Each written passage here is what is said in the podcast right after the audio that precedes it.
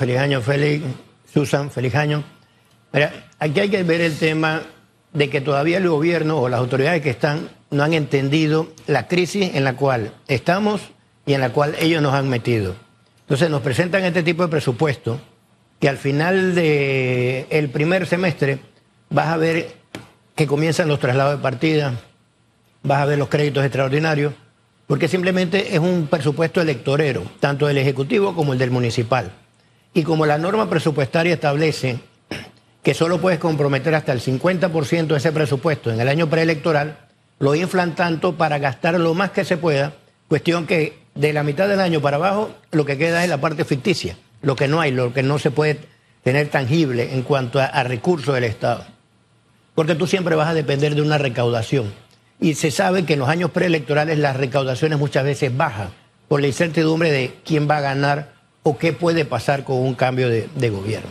En el tema del municipio tenemos la, la situación de que ese presupuesto que se presenta ahora fue nuevamente reajustado.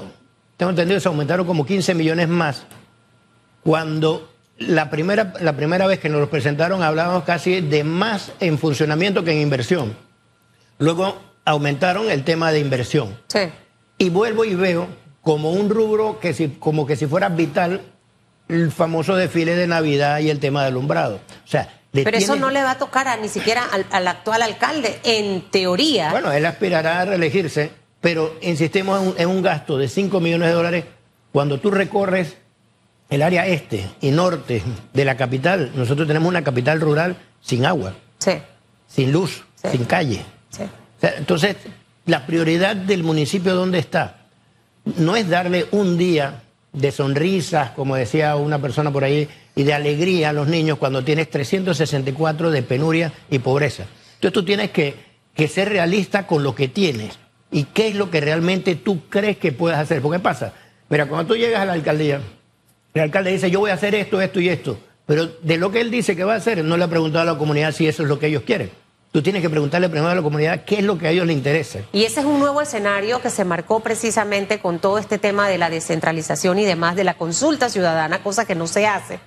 Ahora bien, usted pretende llegar a la alcaldía con Mayer Mirachi, eh, licenciado eh, Roberto eh, Ruiz Díaz, pero aquí también los concejales, los representantes de corregimiento tienen una responsabilidad que son aquellos que aprueban precisamente cuando esto se presenta en el Consejo Municipal estos presupuestos exorbitantes. Entonces ellos también son cómplices precisamente de esa mala administración. De, llegar ustedes, entendiendo que pudieran ustedes ser la fórmula ganadora a partir del primero de julio, ¿qué ajustes haría usted eh, en dupleta con el señor Mihrachi? Precisamente para cambiar este tipo de conductas que en realidad no permiten que la ciudad pueda crecer y que como usted bien dice, corregimientos y áreas como el sector este, el norte, donde nada más no es el tema de agua, no hay carretera, no hay oportunidades para la gente. Hemos eh, eh, perdido nuestras bibliotecas, instalaciones deportivas, actividades para los adultos mayores. Al final todo se centra en la ciudad, pero no está disperso en los 26 corregimientos. ¿Cómo van a hacer ustedes para cambiar ese modelo de gestión y de qué forma trabajar con los representantes de corregimientos que son como los diputados y ustedes la presidencia, porque ellos van y piden a la alcaldía y en base a lo que voy recibiendo, así mismo te voy aprobando los proyectos que presentes en el Consejo Municipal. Bueno, mira, aquí vamos a tener que jugar a un nuevo modelo de gobernanza. O sea, ese modelo antes de que si no me das esto, yo no te apruebo, lastimosamente a nosotros nos va a tocar es trabajar con los presupuestos anteriores, porque no podemos estar cediendo ante la presión de representantes porque quieren algún tipo de, apoyo para actividades meramente electorales. Nosotros tenemos primero que entrar con una auditoría de puestos. ¿Qué significa eso? Que nosotros tenemos que revisar esa planilla. ¿Eso sería lo primero que harían ustedes, auditoría de puestos? Exacto. A enero del 2023 teníamos en la alcaldía 3.742, creo que, empleados. En febrero ya teníamos 5.007 empleados. A esta altura ya tenemos más del 100%, del 100 de los empleados que había en el municipio. Y usted no ve en la calle ningún cambio que uno diga o justifique diciendo, mira, aumenté la planilla porque, porque tengo más policías municipales y hay más presencia para el tema de seguridad. No lo hay. Entonces simplemente tenemos una planilla abultada que ese recurso, si bien hay que hacer las evaluaciones correspondientes, es un recurso que tú lo puedes utilizar para desarrollar proyectos en las mismas comunidades de esos representantes que están acostumbrados a estar pidiendo. Mira, yo estuve en Panamá Norte el, sábado tratando de ver si podíamos entrar a las instalaciones del, del, famoso Parque Norte. No nos dejaron entrar, porque está simplemente que no lo han terminado y tenían que tener una orden del alcalde para, para poder que nos dejaran entrar. Pero cuando llegas ahí, la misma gente de la comunidad se te acerca y dice, mira, de aquí llevamos niños a Gamboa a practicar fútbol, teniendo una cancha allá adentro, que ya está terminada y que debieron haberla recibido por partes, pero no lo hace tienen el problema del agua. O sea, tienes la potabilizadora de Chilibre ahí mismo cerca, pero no tienes agua. Y la mayoría de las casas, los que pueden, compran su bombita para tratar de darle presión y que les llegue el agua. El, alcalde José Luis Fabrega, cuando fue candidato a la alcaldía, prometió traspasar la competencia de la recolección de la basura en el distrito capital, que no fuese la autoridad de aseo, sino el mismo municipio encargado. Ya vamos para cinco años y esa propuesta no fue palpable, fue una promesa de campaña incumplida. ¿Qué harían su fórmula en el caso de la recolección de la basura? Si aumentarían o no impuestos, tomando en cuenta que el alcalde de forma inconsulta aumentó los impuestos y un tribunal eh, revocó o suspendió esta medida. Y tres, ¿qué harían con los bien cuidados? Mira, el tema de, de los impuestos, eso se tienen que revisar para ver, porque ¿qué pasa? Que también hay muchos impuestos que ni siquiera se cobran. Hay una deuda ficticia en el, en el municipio que dicen, bueno, nos deben tantos millones, pero son empresas que cerraron hace mucho tiempo y no las vamos a poder cobrar. Tenemos que ir haciendo la limpieza para ver realmente qué es lo que tenemos. Si hay la necesidad de hacer algún aumento municipal, eso tiene que ir a consulta ciudadana primero, a explicarle a los ciudadanos por qué yo voy a aumentar y en qué me va a beneficiar. Por eso que en la agenda no es un punto que esté allí en, ese tema. Con relación a la competencia de la basura, mira, la basura es mucho más complejo que simplemente pasársela al municipio, porque simplemente pasas un problema a otra entidad. Nosotros estamos con la posición de que si bien la basura la está manteniendo la autoridad de aseo, queremos, queremos crear dentro del municipio lo que sería la Secretaría de Aseo Municipal. ¿Qué, quiere, ¿Qué queremos decir con esto?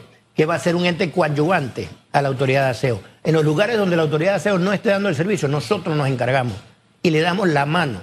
¿Por qué? Porque la ley de descentralización me permite utilizar recursos y apoyar en esa forma al tema del aseo. Entonces, eso es lo que queremos hacer. Si, si San Miguelito, Arraiján, Chorrera tienen un problema de la basura, que no sea el problema que tengamos en Panamá. Pero el problema en Panamá de la basura no es nada más aquí en el centro. Eso es lo que vemos y que le vendemos al turista. Pero yo tengo un problema mucho más grande en el norte. Y mucho más grande en el este, porque son áreas rurales en donde ni siquiera van a recoger las basuras. Entonces, yo tengo que entrar a trabajar de la mano con la necesidad de cada una de las comunidades. Pero eso va a través de consultas ciudadanas. Si nosotros no le consultamos al ciudadano, nunca vamos a entender cuál es el verdadero problema que ellos el tienen. El nuevo gobierno va a entrar sin luna de miel. La alcaldía también va a entrar sin luna de miel. ¿Por qué? Porque la ciudadanía está a la espera precisamente el licenciado Roberto Ruiz Díaz de proyectos, de obras, que se vean, que se vea la plata que se está utilizando. Un presupuesto que ejecutará la administración del señor José Luis Fábrega al 50% al 30 de junio. Ustedes les tocaría, en caso de que ustedes ganen, poniéndolos como ganadores a usted y al señor Mayer Mirachi, a partir del primero de julio con esa ejecución del 50%, donde viene incluido el desfile, el alumbrado y todo lo demás. ¿Cómo van a hacer ustedes precisamente para manejarse con ese presupuesto en el caso de que lleguen a ocupar este puesto? Eh, eliminarán, replantearán, por ejemplo, escuchaba en estos días a Mayín Correa en un podcast hablando de que ella hacía el desfile con montones de carrozas alumbrados y todo, pero la empresa privada participaba y a la alcaldía le costaba cero en realidad este proyecto. Porque la cosa es no dejar de hacer, pero hacerlo de una manera eficiente. ¿Cómo harán ustedes con estos proyectos de llegar el primero de julio a la alcaldía de Panamá? Mira, por lo menos el, proyecto del desfile y alumbrado, eso, llegando en julio se va a revisar la viabilidad o no y entrar a ver cómo podemos trabajar nosotros con el sector privado para que se comprometa. Porque ¿qué pasa? Que el sector privado, como bien dice, desde el periodo de Mayín, se fueron alejando porque entraron y se encontraron con, una, con un municipio político. Y la empresa privada no quiere entrar en el tema político. Ellos quieren entrar en coadyuvar porque eso les ayuda a ellos a traer turistas. Y de esa forma ellos también hacen promoción de sus servicios, llámese Copa, llámese el sector de los hoteleros. Entonces ellos pueden desarrollar esa actividad junto con el municipio.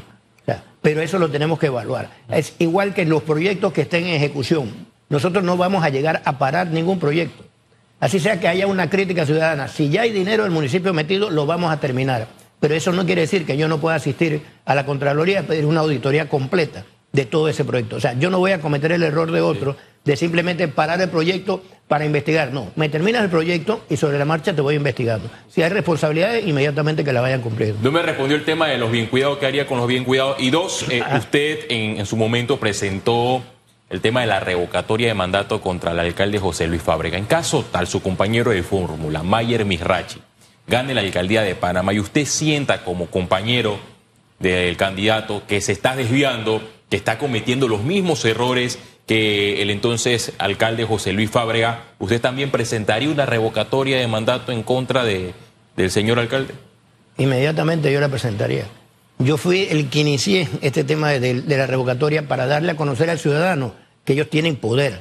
No solo para el alcalde, sino también para los representantes de corregimiento, que entiendan que esa es una figura que llegó para quedarse, para exigirle a los funcionarios que cumplan. Por eso que tú no puedes llegar ofreciendo el mundo completo cuando no sabes la realidad que tienes dentro. Entonces tienes que tener ese cuidado para evitar caer en ese tipo de situaciones. Con el tema de los bien cuidados es un tema que tenemos que analizarlo a nivel general, en el sentido de ver cómo nosotros podemos, previa evaluación, incorporarlos a ellos bajo un sistema en donde exista un control mayor de los mismos, así como del tema de los estacionamientos. Mira, hay, hay un modelo que utiliza el municipio de Quito, en Ecuador, y es que los contrata a través de una libreta de, y ellos son los que controlan el tiempo de los estacionamientos. Se cobra una parte que va para ellos y la otra parte va para el municipio, así que los estás empleando indirectamente y se paga en base a lo que paga el usuario o el que está utilizando el estacionamiento. La idea es tratar de incorporarlo. Pero aquel bien cuidado que está causando problemas, que está haciendo actos delictivos, ese tiene que ser encausado, denunciado y procesado. O sea, con eso no va a haber un tipo de contemplaciones. Queremos simplemente que la ciudad se sienta tranquila, que tú sientas que tú puedes ir a un lugar sin tener esa presión de una persona que te está diciendo que te tienes que pagar porque si no te rayo el carro o te hago esto. Entonces queremos reforzar la policía municipal. Yo quisiera firmar un acuerdo con el Ministerio de Seguridad para que capacite a los policías municipales y mediante un proyecto de ley permitirle el uso de armas, porque necesitamos más seguridad en la ciudad. En otras ciudades la policía municipal juega un papel preponderante. Es, cuando eh, hay mayor autonomía. hacia allá ustedes quisieran llevar la policía municipal de Panamá. Lo segundo, nuestra ciudad no es una ciudad amigable, eh, licenciado. Usted, primero, las calles no están identificadas con las nomenclaturas correctas, o sea, estamos en el 2024 y todavía Panamá, de hecho, hasta a veces aplicaciones como Waze y Google Maps no encuentran los lugares porque mm. específicamente no, no tenemos esa señalización de nuestras calles. Segundo, usted sale y visiblemente usted no puede ni ver cuando va a cruzar una calle por la cantidad de vallas que, hay, ubicadas eh, a lo largo y ancho del territorio. Eh, ¿De qué manera vamos a trabajar también en una ciudad más amigable? ¿De qué manera las alcaldías que han perdido ese norte de trabajar de la mano con las presidencias, aunque no sean de la misma gestión, eh, desarrollar proyectos para los emprendedores, desarrollar proyectos para la mujer, eh, buenos centros de atención integral? Los cupos aquí son requete peleados. a veces son dados básicamente por, por, conocido, por amistad o por partido político. Eh, ¿por qué no tener el modelo que tiene Colombia, por ejemplo, Medellín específicamente, una ciudad que tiene un modelo de educación distinto para eh, las personas que utilizan este tipo de servicio? O sea, ver a la alcaldía realmente involucrada en otro tipo de actividades. Ustedes tienen todo esto entendiendo que eh, Mayer es un joven millennial eh, con, con mucha creatividad. Usted quizás no es millennial, pero tiene toda la experiencia precisamente para poder hacer una dupleta que lleve esta ciudad a otro, a otro escenario. Y bueno, la idea que hemos planteado es ver hasta dónde nos permite la ley de descentralización nosotros tomar responsabilidades. Hay que recordar que si bien existe una autonomía municipal, es una quimera pensar que el municipio se va a encargar de la parte de la educación, de la parte del agua. En el municipio de Asunción, en Paraguay, la empresa eléctrica es municipal, la empresa del agua es municipal, pero ahí existe y entonces los impuestos se pagan, van al municipio. Aquí realmente a nosotros nos llega parte de los impuestos más lo que recaudamos. Entonces no es que recibimos todo para encargarnos. pero la idea de Mayer es simplemente atacar problemas que a veces son tan sencillos como tapar un hueco, que el municipio tenga una unidad que yo pueda hacer, que no tenga que estar viendo la noticia, un hueco que cayó un carro porque se reventó la... Hey, vamos a mandar a arreglar. Y el Ministerio de Obras Públicas, bueno, que en su momento vea que tiene que resolver esas situaciones. Pero tratar de estar por delante de los problemas y de la queja ciudadana. O sea, buscar en la parte de innovación, eh, Mayer tiene la idea de crear lo que es una especie de un Silicon Valley aquí, crear dentro de áreas que son del municipio un centro en donde capacitemos a jóvenes, que nosotros podamos exportar personas con capacidad en tecnología y en desarrollo tecnológico. Esa es una de las visiones de él. Hay un proyecto de darle internet en el vehículo. Si tú sacas tu placa y pagas una anualidad, tú vas a tener internet mientras estés dentro del, del distrito capital. Entonces pagas algo adicional y estás eh, monitoreando cualquier cosa desde tu auto. Lo mismo que queremos implementar el tema del código postal.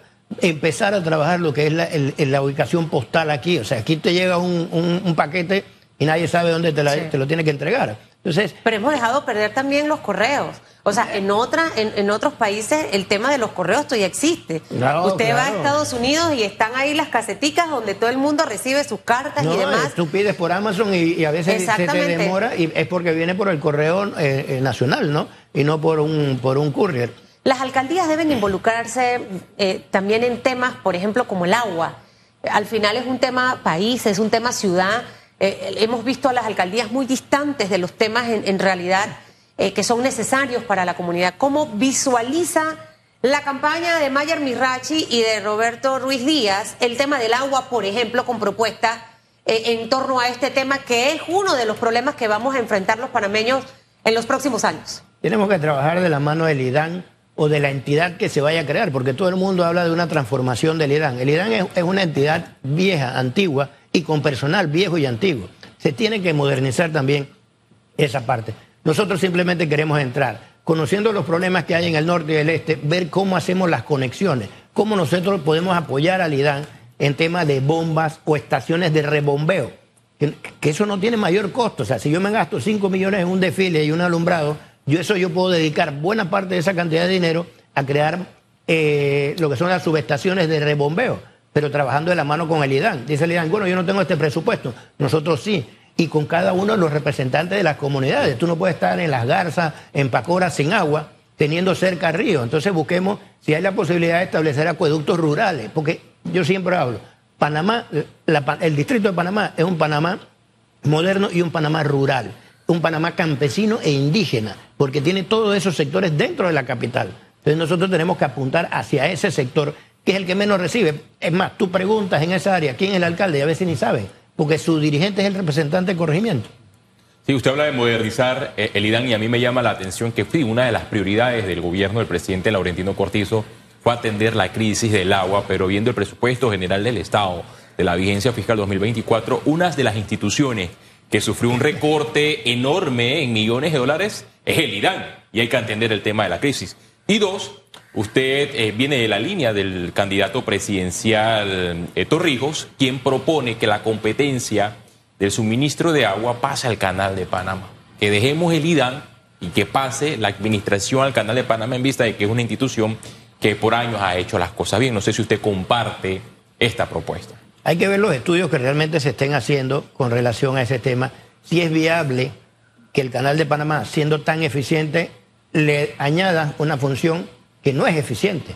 Porque aquí primero tienes que hacer los correctivos, identificar las fallas, dónde están, si es que hay fugas de agua, por qué a cada rato las alcantarillas se rompen y quedan botando agua, por qué los hidrantes están descuidados. Entonces, ese examen lo tienen que hacer previo y seguro el Canal de Panamá, antes de asumir una función como esa, va a hacer un examen para determinar si es viable para dentro de sus actividades, porque el Canal de Panamá tiene su actividad principal. Yo apostaría más que el canal eh, desarrolle puertos más que el mismo, que el mismo IDAN, pero sí sea un ente asesor que le presta su personal para que el IDAN encuentre un rumbo, para que identifiquen, pero si no le dotas de presupuesto, es por el gusto. Bueno, pero eh, muchos han hablado, licenciado Díaz, y esa idea se me ha quedado en la cabeza dando vuelta, el de cambiar, eliminar instituciones. Por ejemplo, una de ellas, el IDAN, eh, tercerizar servicios, eh, y, otras más. Otros han hablado de que el tema del agua lo vea específicamente la autoridad del Canal de Panamá. Eh, porque la práctica nos ha llevado a ver que los gobiernos, muchos asignan presupuesto, por eso se ve en funcionamiento. O sea, la planilla se aumenta, se aumenta, se aumenta, pero ¿hacia dónde está el proyecto visión en realidad de estos temas eh, que, nos afectan a los panameños?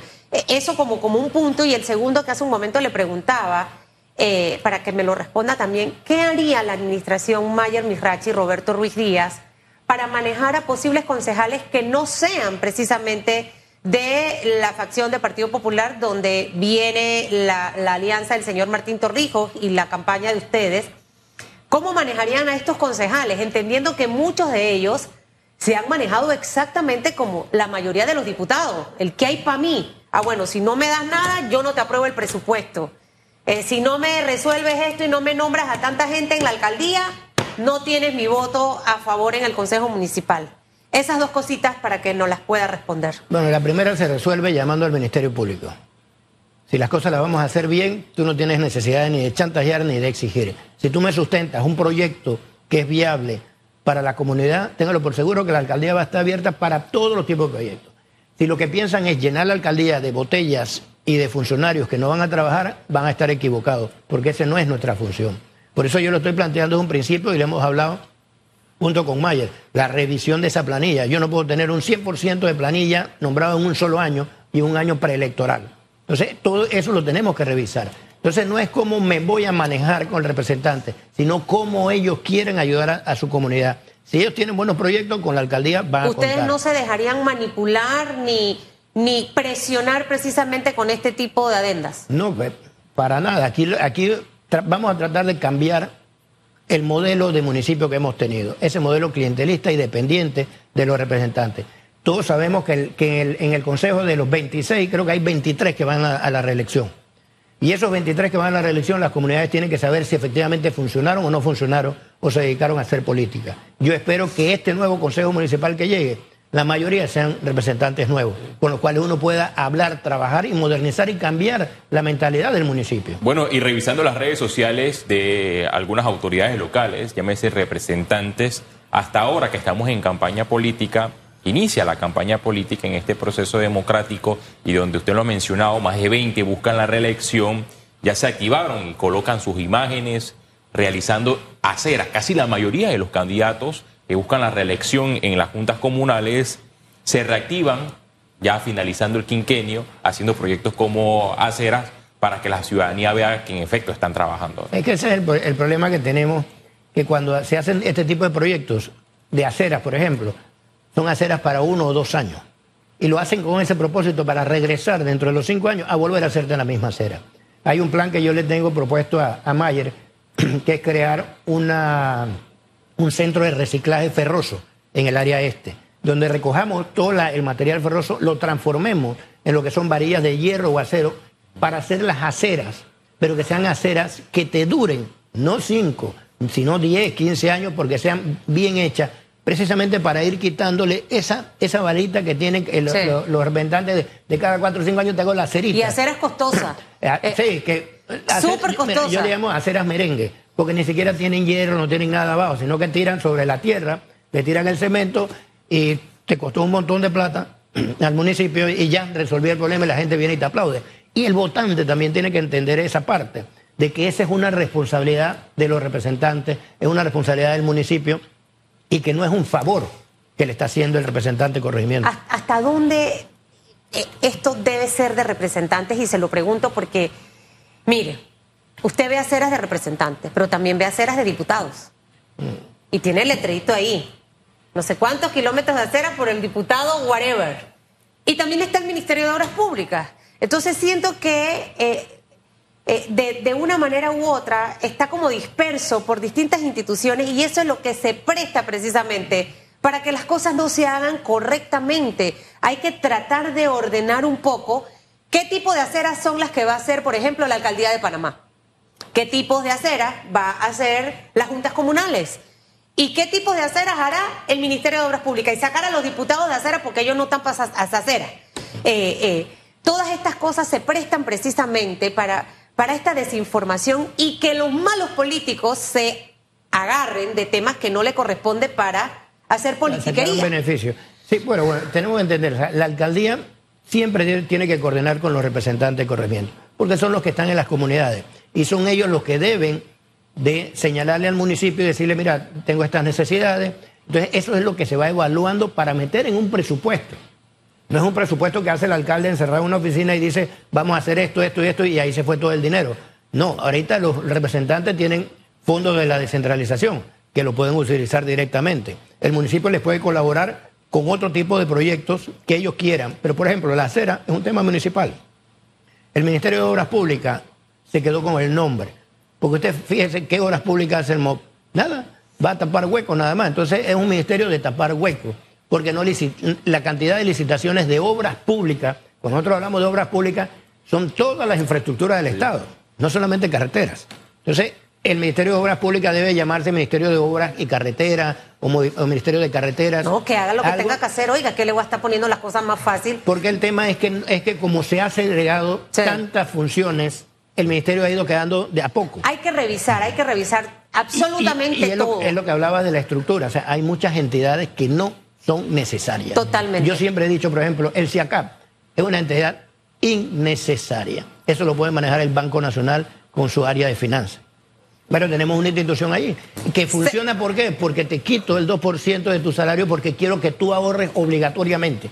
Entonces, son, son entidades que uno tiene que reevaluarlas bueno, para saber si como vale esa también está Bingo Nacional, es que todos los años se le entrega un millón de dólares y cuando se le pone la lupa fiscalizadora hay 0% para inversión y el 100% para funcionamiento, es decir, para el pago de operaciones, para el pago de la planilla y evidencia que esta institución no es eficiente. Mire, licenciado Roberto Ruiz Díaz, si usted se convierte en el vicealcalde y yo sigo aquí sentada, si Dios me tiene con vida y yo sigo aquí sentada, yo espero que usted se mantenga así como está ahorita, porque los candidatos son chéveres cuando están en campaña, pero cuando ya llegan allá, Santo Padre.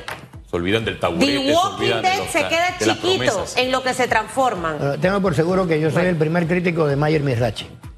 Porque yo no voy a ser el alcalde, yo soy el vicealcalde. Estoy hablando de usted también como vicealcalde. Por eso, o sea, yo soy el primer crítico y yo soy el que voy a estar aquí, yo soy el que te voy a llamar para que me entrevistes, para poder decirte qué es lo que eso, por favor, señor director, que me va a llamar para que lo entreviste y no se va a poner bravo, va a venir aquí a sentarse a responder. ¿Por qué? Porque hemos sido un crítico durante tanto tiempo así debe y ser. no puedo yo venir ahora a lavarme la cara y decir, no, esto no es así. Si las cosas no funcionan, no tiene. Mira, hay gente que dice que yo les caigo mal porque soy muy drástico. Pero las medidas se tienen que tomar. Bueno, si te cae mal por ser drástico, a mí me detestan. Son las 8 5 minutos.